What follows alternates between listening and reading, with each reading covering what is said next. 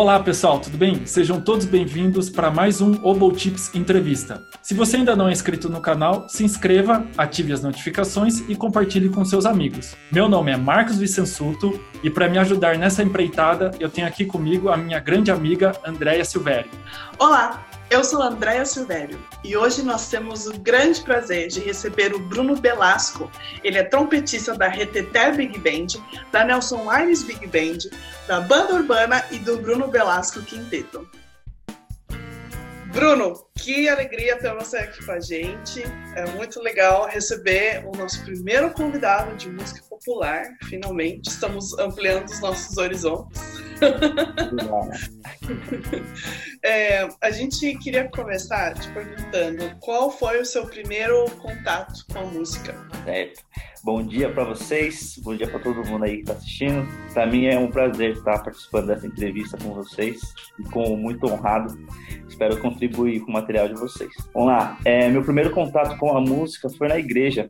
Eu comecei a, a tocar na igreja. Meus pais tocavam, eles nunca foram músicos profissionais mas eles tocavam na igreja. Então minha mãe tocava violino, meu pai tocava trompete também, minha irmã tocava flauta. Então eu cresci nesse ambiente, né? E eu queria tocar trompa, porque eu vi o maestro lá da igreja tocando trompa e eu ficava admirado. Meu, que instrumento bonito, quero tocar isso daí. Só que meu pai, como bom pai, quer que o filho siga o, exemplo, né? Aí meu pai ganhou um instrumento, um cornet. Como eu era muito pequenininho, eu comecei com 8 anos de idade, né? Então, como eu era muito pequenininho, aí o cornet para mim é, supriu o tamanho, né? Do instrumento. E esse foi o meu primeiro contato. Meu pai me ensinou as primeiras escalas e tal. Aí eu comecei a tocar na orquestra da igreja, aprendendo algumas escalas, algumas notas tal. Esse foi meu primeiro contato. Então você aprendeu na prática, né? Você aprendeu tocando. Na prática. O primeiro foi só a prática, depois quando foi em, quando eu completei uns 10 anos, eu entrei no Conservatório de Guarulhos. Foi quando eu comecei a aprender um pouco da teoria. Nesse primeiro contato foi a prática mesmo, aprender como soprar, como colocar o vocal no trompete, fazer o buzz, tirar as primeiras notas, foi tudo na prática. Uhum. E o seu pai te ensinou a, a ler partitura já ou era você tocava de ouvido já? Era tudo de ouvido. Meu pai ele lia a partitura, é, mas como eu não tinha noção alguma, então ele, ele fala assim, ó, repete essa nota aqui comigo, repete, repete essa frase. E isso foi aguçando meu, meu ouvido. Então foi, era, foi tudo praticamente de ouvido, a primeira leitura. Eu até colocava as partituras na frente lá, mas eu não lia nada. era tudo mentira. Só pra ah, fingir que eu tava lendo alguma coisa, mas era tudo de ouvido. Então, sempre nos ensaios da orquestra eu ficava de olho, assim, de ouvido atento, falando, meu, o que eles vão fazer, o que o trompete vai fazer? Aí eu tentava imitar.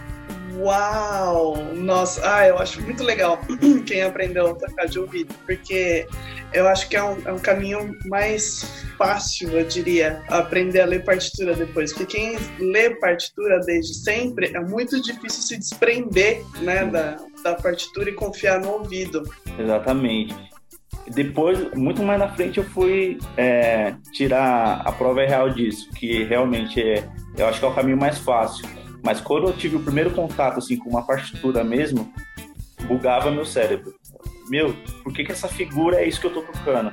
Por que, que essa nota é essa daqui que tá nesse pentagrama? Então eu não consegui entender. Eu demorei um pouquinho. Aí só depois que eu entrei no conservatório que eu, que eu comecei a ter uma noção de partitura. E lá no conservatório era, era mais voltado pro erudito, o estudo, ou pro popular? Ou como que era o estudo, assim? Como que era o ensino lá? Então, o ensino lá é, sempre foi de música clássica. Só que também tinha uma big band. Como tinha muita procura é, de de, ter música popular lá, aqui em Guarulhos, então eles acabaram montando uma big band, mas o conceito todo do Conservatório de Guarulhos era música clássica. E lá você aprofundou as técnicas do instrumento, né?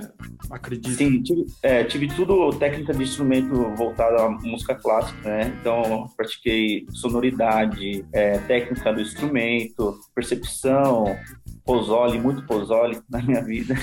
Foi tudo isso harmonia funcional, harmonia tradicional. Não tinha nenhuma matéria voltada, assim, tipo, as teóricas voltada à, à música popular.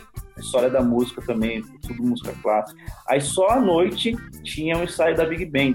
Então era, foi até meio engraçado. Depois que eu, eu falei assim, ah, eu quero estudar música. Então meu pai me colocou no conservatório de Guarulhos. Com 10 anos eu comecei a estudar música. Então eu, eu passava a manhã toda, a manhã e a tarde, estudando conceitos de música clássica, sonoridade, como postar o som do trompete, o som do trompete tem que ser assim, limpo, não sei o que e tal.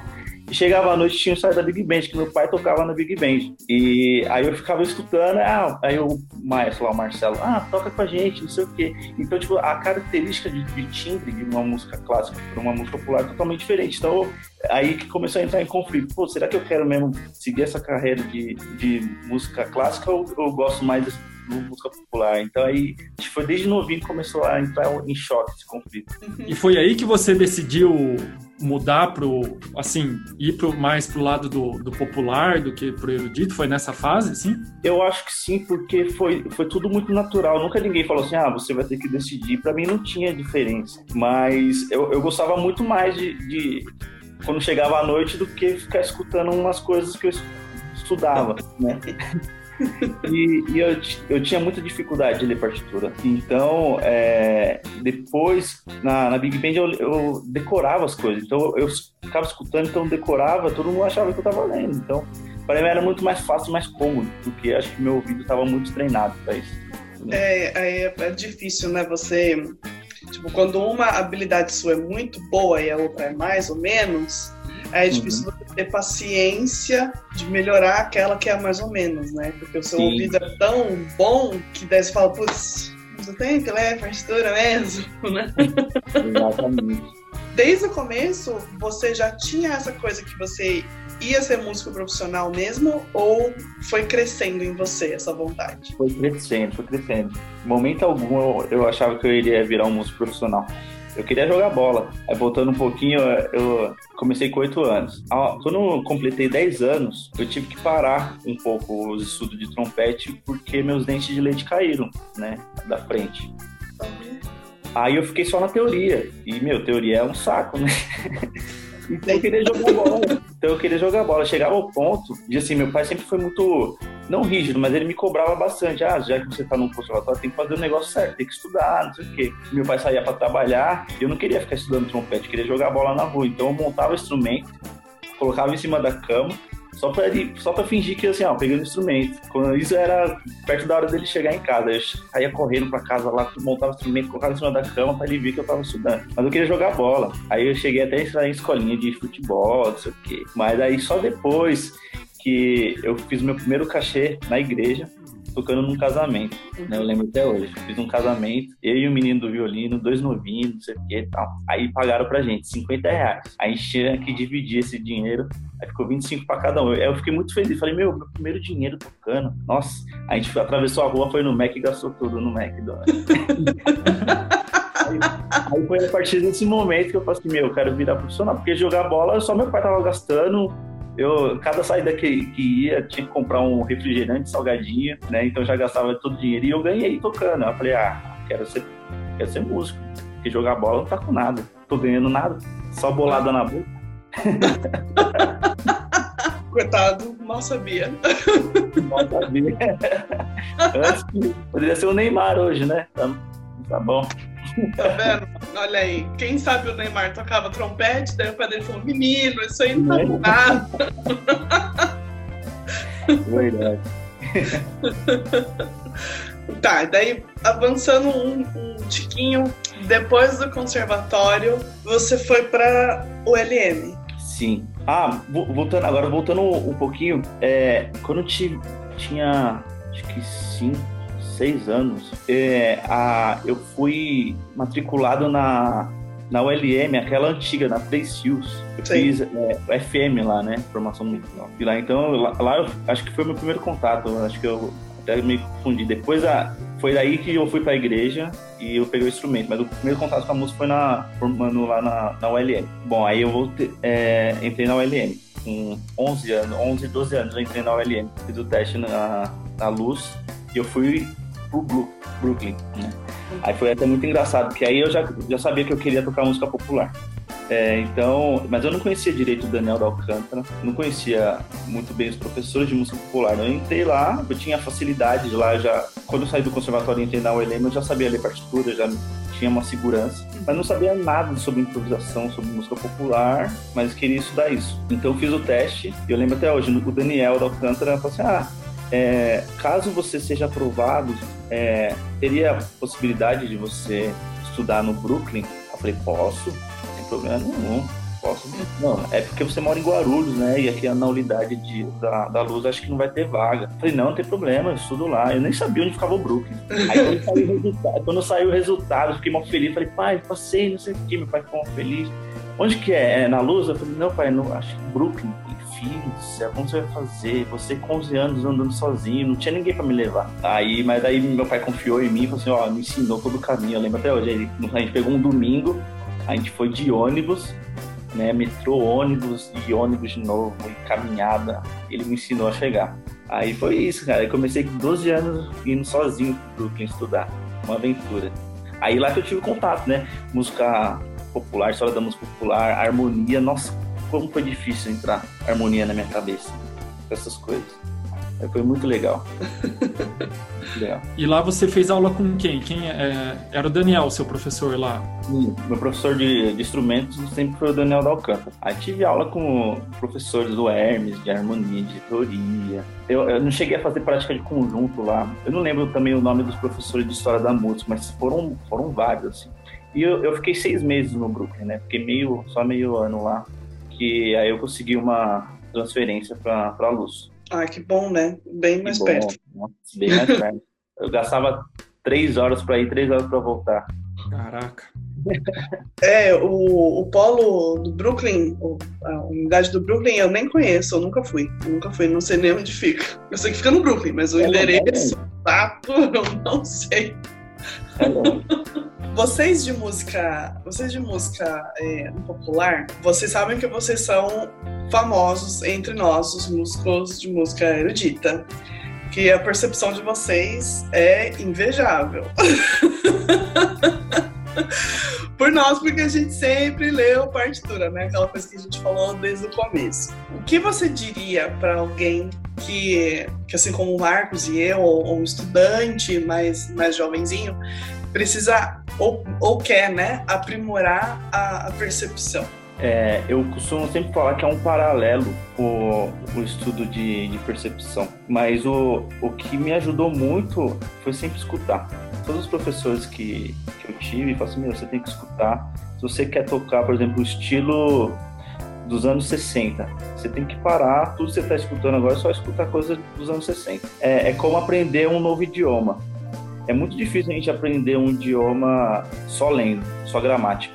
Pegar lá o livro e ficar só falando, meu, aqui com isso, esse com essa letra, com essa sílaba forma isso, não sei o que. Então é muito difícil, é muito mais fácil você na prática e, e arriscando. É como o bebê recém-nascido. O bebê recém-nascido ele não sabe falar. Só que fica lá a mãe e o pai falam, ah, papai, mamãe, papai, mãe. Ele começa a assimilar e do nada ele tá falando. Por quê? Porque ele ficou escutando aquilo, aquilo foi entrando no cérebro dele e ele tava falando, né? Até com sotaque. Às vezes você vai estudar fora do país ou em outra região, quando você se pega, você tá falando com sotaque, às vezes o R mais arrastado, porque é convivência, é você escutar e ter familiaridade com aquilo. Então, o estudo de percepção nada mais é do que você escutar e tentar reproduzir ao pé da letra.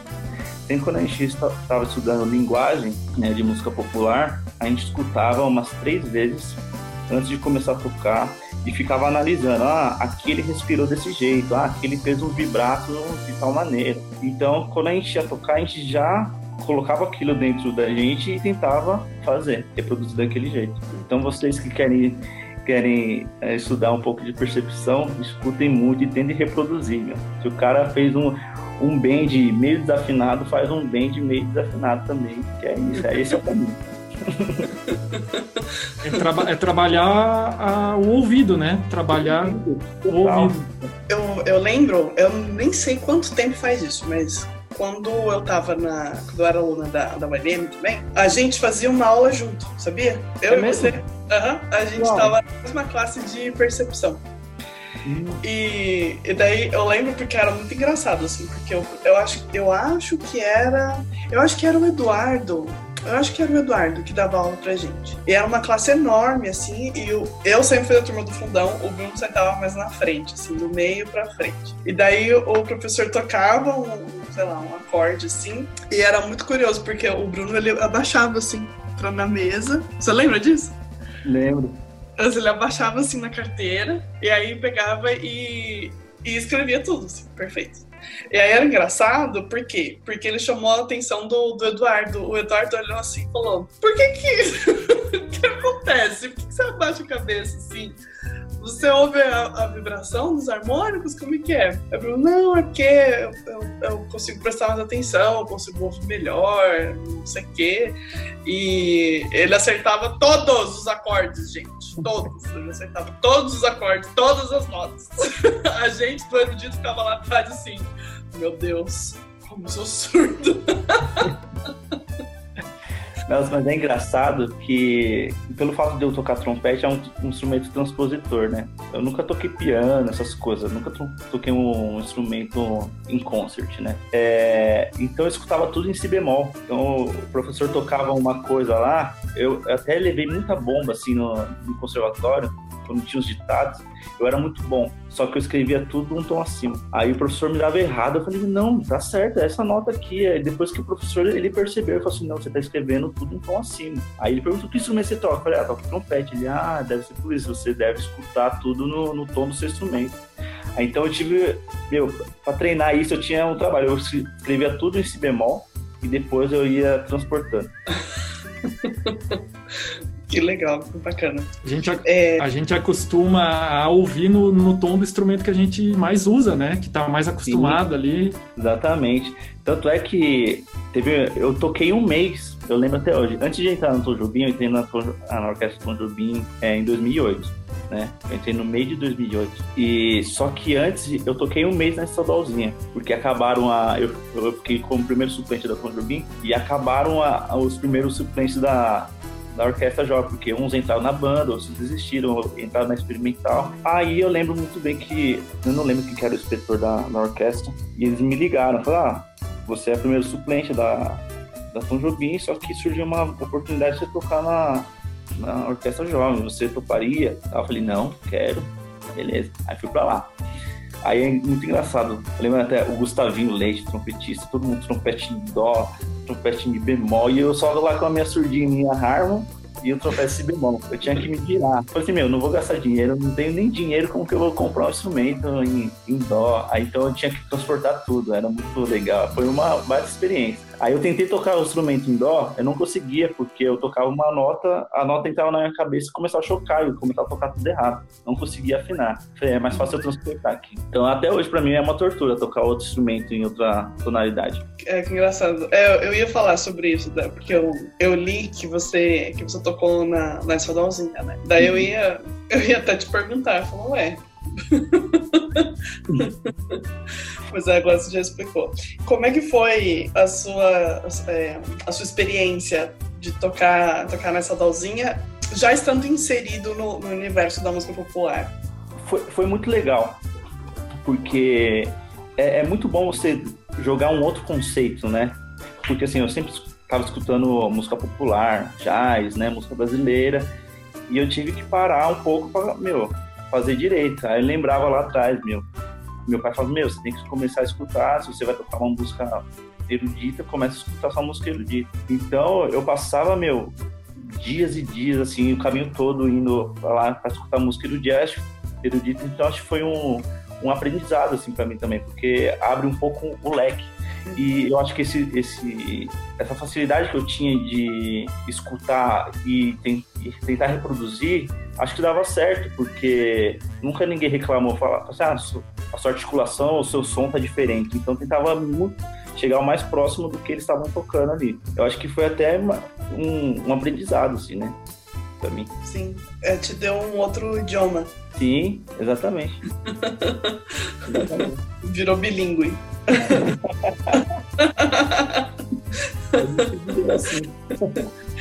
E aí depois você foi para Tom. Aí eu fui para Tom Jobim. Nossa, foi, foi muito, é, muito divertido, assim. Você já tocou lá, sabe? O clima era muito legal, o clima era muito bom. É, era muito mais descontraído, né? Que eu lembro que eu ficava tenso, né? Porque assim, é como, é como você ir na casa de alguém que você nunca, você nunca conversou, não conhece, né? Você fica, meu, sério, assim, às vezes alguém faz uma piadinha, você não sabe se você, se você ri ou se você não ri, né? eu me em casa, né? Porque eu já conhecia um pessoal, já, tá, já tava dentro do meu universo, então fiquei muito mais à vontade. Aí quando você tá num lugar que você tá muito mais à vontade, você se solta e e aí que foi uma grande vitrine, né? Acho que todas as orquestras jovens é uma grande vitrine pra gente que está começando, né? É, sim, é um, é um baita aprendizado, né? Onde você vai tocar sinfonias pela primeira vez, é, vocês ficam mais expostos ainda é, à música, música, brasileira, jazz, a improvisar, né? Porque eu lembro uhum. que o Sion, às vezes no ensaio, ele apontava e falava: Você, menino, levanta aí, improvisa. É. Assim mesmo. E às vezes ele não entendia e falava, não, volta um pouco porque você foi para a harmonia errada. né? Eu lembro disso no ensaio. Eu entrava, gente, eu entrava em desespero. Daí era o nosso inverso, né? Porque eu sempre fui muito inserida no universo erudito. Me uhum. dava dor de barriga, assim. Gente, eu entrava em desespero porque eu falava, meu Deus, ele vai pedir pra eu tocar alguma coisa. Eu não vou conseguir tocar nada. Daí, nossa, sei lá, eu sempre inventava alguma coisa, eu desmontava o boé. Que demais. não,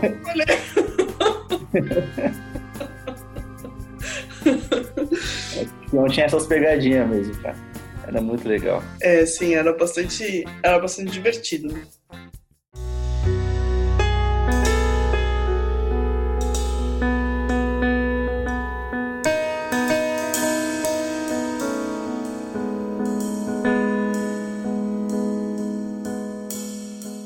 É, fora a, a estadualzinha, a Tom Jobim, você tocou em algum outro grupo, assim, em São Paulo? Daí? Sim, aí acho que através dos grupos de prática de conjunto lá da, da EMESP, aí eu entrei na Big Band, em Big Bands, né? Então eu fazia parte da Big Band do Sion e depois é, eu entrei na RTT Big Band, né? Uma das, uma das Big Bands que tocam aqui em São Paulo, né? Uma das melhores. Aí eu através de lá comecei a fazer subs, né, substituições em outras big bands, né, aí comecei a fazer substituições na Soundscape, aí depois surgiu há um tempo atrás a Nelson Ayres Big Band, então sempre foi uma, uma honra, né, falar, um ícone aqui da, da nossa música aqui, um maestro compositor, Nelson Ayres, tocar uma Big Band dessa, né, na banda urbana também.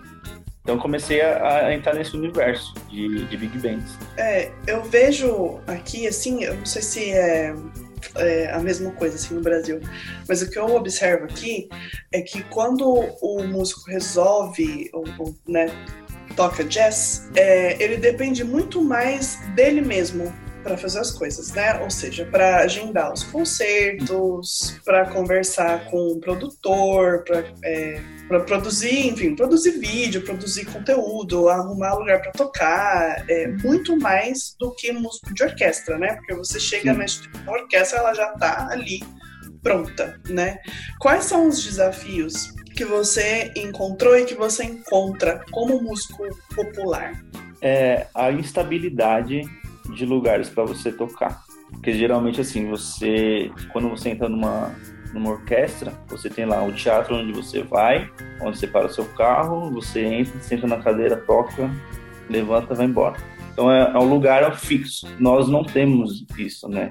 Infelizmente não tem uma cultura aqui, na, pelo menos no Brasil, de falar assim, ah, já que temos um, um, grupo de música clássica, vamos ter um grupo também de música instrumental, né? Até tem, só que não é tão valorizado, né? E é um patrimônio nosso e a gente não dá valor. Então essa é uma das grandes dificuldades. Então a gente começa a fazer projetos, vivemos de projeto. Então, meu, vamos lá na, na Lei Rouanet, um PROAC da vida e vamos tentar fazer, mas não é sempre que a gente é contemplado e a gente pode fazer isso. Então, eu acho que a grande dificuldade que um músico profissional de música popular enfrenta hoje são lugares para você tocar e fazer sua arte, onde é, a gente possa ser visto como artistas e não como entretenimento. Porque muita, quando tem o um lugar para a gente tocar, Você é só um entretenimento ali, onde pessoas ficam conversando, falando mais alto que a música, é, bebendo, e você lá tá lá se matando, e às vezes ainda a pessoa fala, ah, não, essa banda não foi legal. Mas a pessoa não se deu nem o, o, o cuidado de, escutar o que o artista estava fazendo ali. Né? Então acho que essa, essa é, o, é, a grande dificuldade que a gente encontra aqui no Brasil. Eu vejo que é, a gente da, que toca mais em orquestra, a gente não tem essa percepção de como fazer um projeto, como trabalhar essas coisas, né? Como a gente trabalha em orquestra, né? Tem o salário, tem o lugar, como você falou, o lugar para tocar, tudo certo, né, entre aspas. Esse lance de projeto você foi aprendendo na prática? Porque eu, eu, eu acho que não tem uma escola que fale é assim e tal, né? É meio que na prática, né, também. Até tem um, um, um caminho mais fácil, né? Na, na faculdade, quando eu estudei, tinha uma matéria lá que chamava empreendedorismo, né? Então lá tinha todas as leis como você fazia um projeto, né? Até um, um trabalho foi para a gente fazer um produto, gerar um produto e tentar enviar. É, só que é muito burocrático, né? Então tem outros caminhos mais fáceis assim.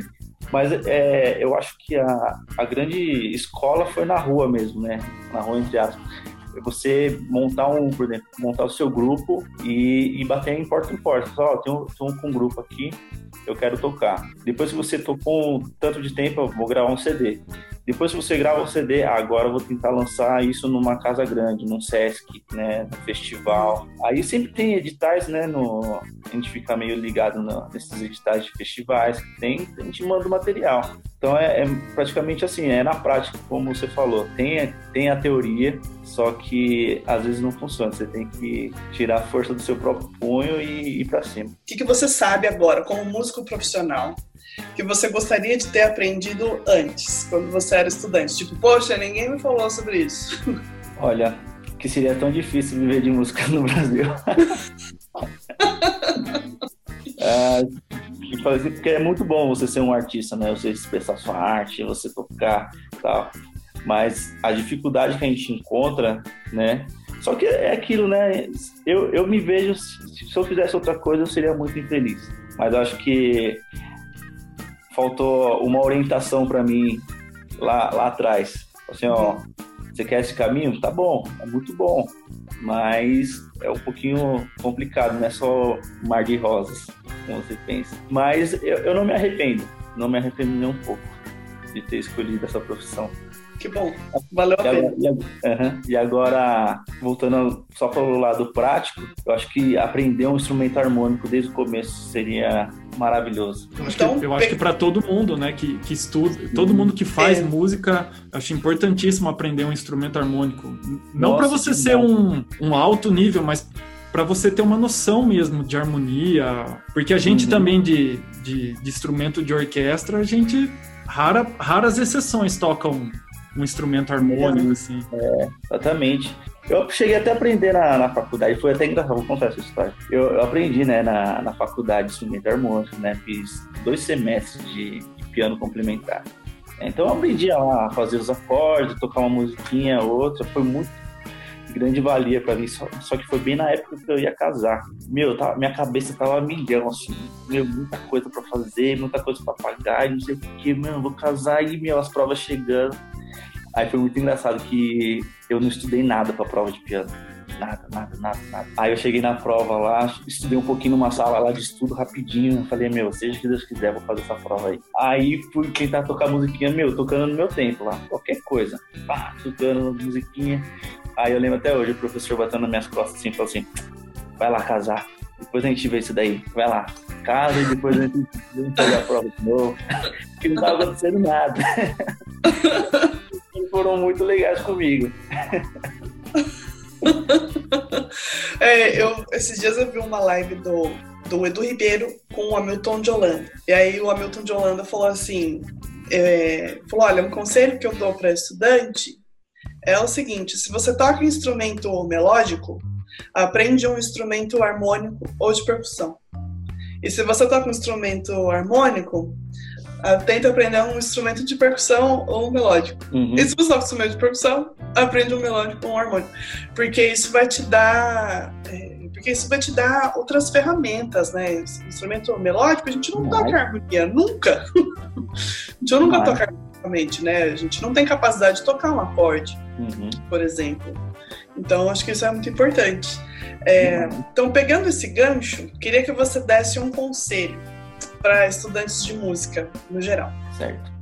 Você está começando agora, deixa pré-definido o estilo que você mais gosta de escutar, porque eu acho que economiza muito tempo na hora que você for estudar, se você for se aprofundar, se você quer se tornar um profissional daquilo, eu acho muito válido você focar em uma coisa que você seja bom, né?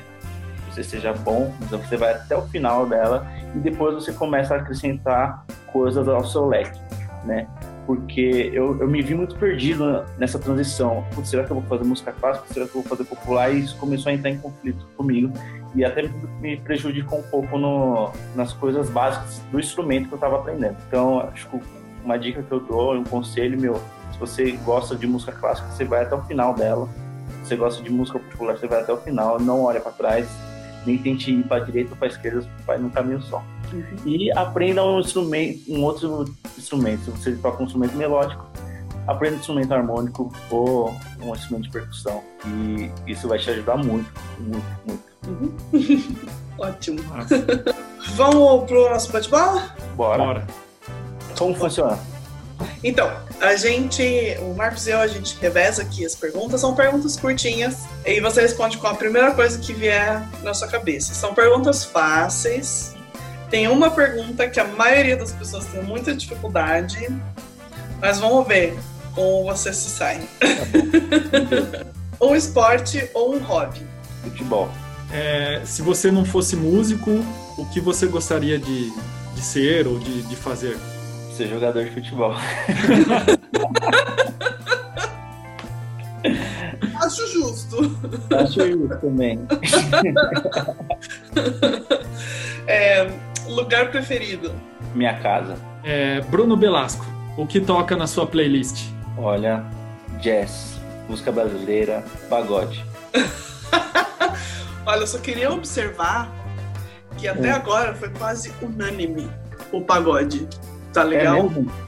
É então eu acho que eu posso sair do armário finalmente e dizer tá também que eu gosto de pagode.